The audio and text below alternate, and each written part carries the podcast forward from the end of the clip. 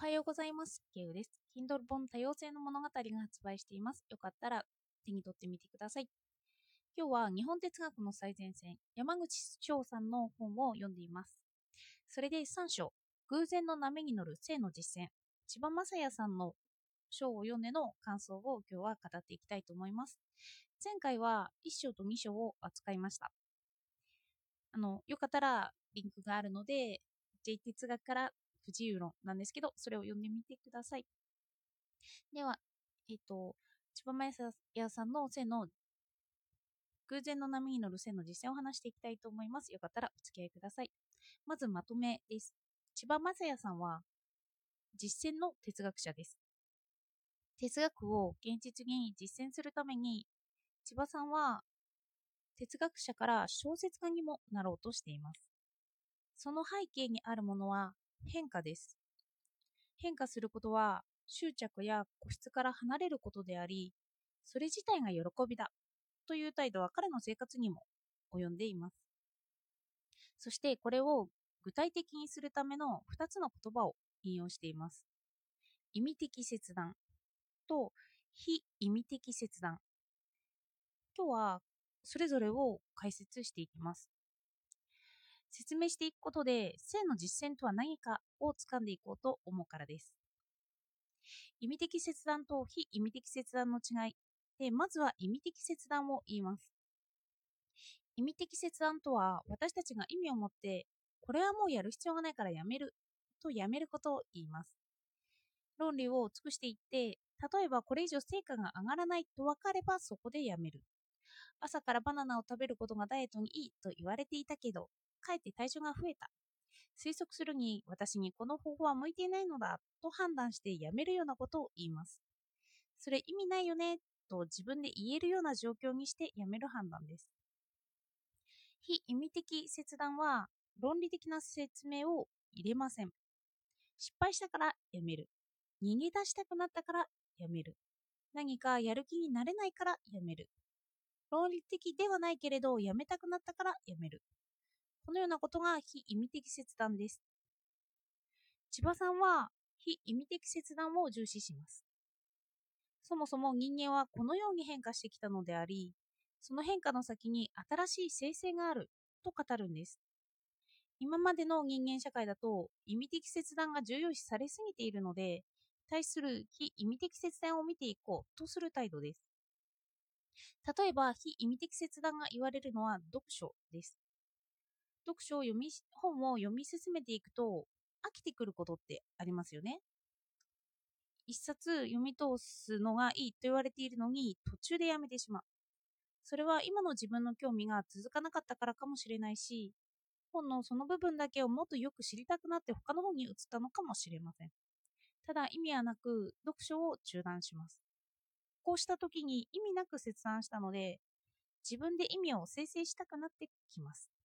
私の行動は意味がなかった。それを解釈し直すと、その時点ではなかった意味が現れてきます。そのような生成を変化によって作り出すという態度になってきます。他の例に行きますね。例えば、笑いです。私たちは何かの輪の中にいるときに、その中の登場人物になっています。子供といれば母親、職場にいれば従業員、友達といれば友達の一人。その中でその役割を一旦やめてみることは新たな側面を生成すると述べます。その人物になりきっていれば起こることのない変化や違和感を笑いとして楽しむということ。例えば子供に算数を説明していって1たす1は2だよねというふうに勉強の場面で語っていたとします。そこに実際に食べ物を持っていって追加してみあの普通だと1たす1は増えるというイメージなんですけどビスケットを出して砕いてみせました。1たす1は2だよね。増えるイメージだよね。じゃあこのビスケットを砕くよ。はい2つになった。けど減った。はいおやつどうぞとか。おやつを足されることを喜ぼうとした子は意味解釈の違いに違和感を覚えたりその動作によってはちょっとした笑いを引き起こすかもしれません。この登場人物からのずれた対応は生成変化を生み笑いや違和感を呼び起こしますこれも非意味的切断に関連づけられます私はその登場人物でいようとすることをやめるからです。そしてまた具体例で小説にも行きます。千葉さんの小説を本では紹介していました。千葉さんの小説では、まず主人公視点で物語が語られていきます。電話で主人公は彼女と話をしていました。すると視点が彼女に移っていって、彼女が主人公になったかのような場面展開になっていきます。はじめは主人公の目でしかわからなかった状況の場面が書かれていたのに、次の場面では彼女しかわからない、わからない視点が登場していたりします。これは小説の規則を打ち壊して新しい解釈を誘っているそうです。さらに視点自体が変化するということは自分が主人公であるという視点の変化が見られています。私が一人の人物ではなくなったので、彼女の方から見た彼女の風景が小説に書かれるようになりました。主人公が電話越しでは見られない彼女が見ている冷蔵庫の中身が語られています。読者を混乱に陥れるのですが、なんとなく物語は進行していき、破綻していないんですよね。物語が崩れていないのなら読者の出番になります。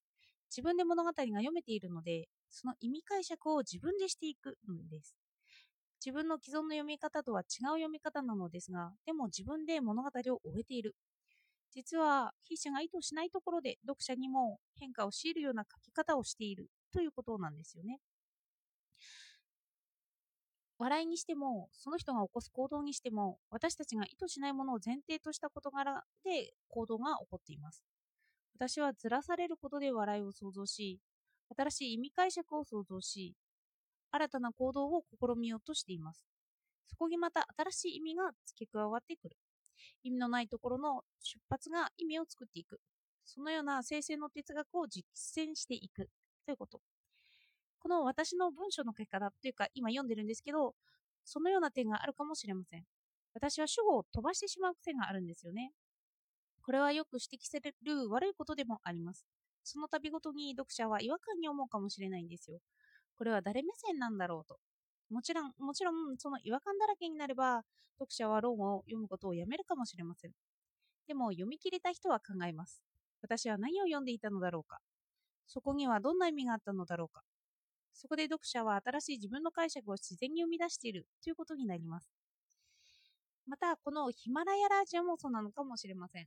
私にとって何か意図を明確に持たないまま楽しみの中で続けているということなんですよ。でも続けられているということは自分の中で意味を持ち始めているということにもなっていきます。3章の偶然の波に乗る性の実践を読んで意味的切断と非意味的切断を私なりに解釈してみました。変化するには意図しないことをきっかけとする場面があります。そして意図しないことがきっかけだとしても、そこには生成があるんですよね。その生成に関して私たちはいくらでも意味解釈ができます。生成の中を生きられます。その生成を楽しみながら生きていく態度は一つに肯定されうるものだとこの哲学から読み取れます。千葉さんは私たちが場面設定から抜け出してしまうことに笑いや生成を見ています。これは不意に起こってしまうことでもあります。それは勉強していなくても、相手が自然とその場面の登場人物にいたとすれば、そこから外れた時は変化を生みます。これが一つなんですよね。勉強しなくても自然にそうやって踏みあの変化は起こってしまう。そしてもう一つは、あの自らその場面設定を知るということもあるんですよ。